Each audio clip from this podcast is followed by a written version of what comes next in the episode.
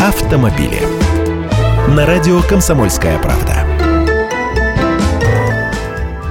Здравствуйте, я Андрей Гречаник. Расскажу сегодня о двух новинках, которые ну просто нельзя обойти стороной. Обновленный Kia Rio начнут продавать с 1 апреля. Он отличается от своего предшественника решеткой радиатора, формой переднего и заднего бамперов. Новые очертания получила решетка воздухозаборника и хромированная окантовка рамок дверей. Изменилась светотехника, разработан новый дизайн литых колесных дисков.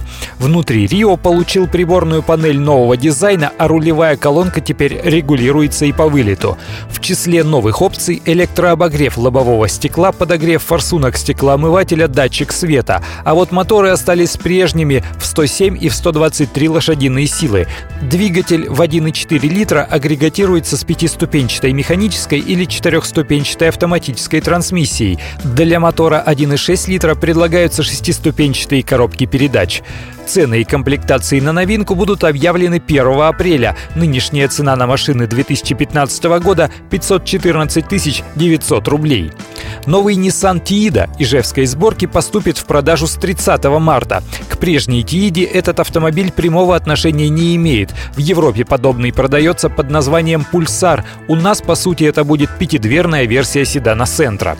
Под капотом 117-сильный двигатель объемом 1,6 литра, который оснащается механической коробкой или вариатором. Базовая комплектация уже включает электронную систему курсовой устойчивости, фронтальные подушки безопасности, электростеклоподъемники, бортовой компьютер, зеркала заднего вида с электроприводом и обогревом. Цена от 839 тысяч рублей. Автомобили.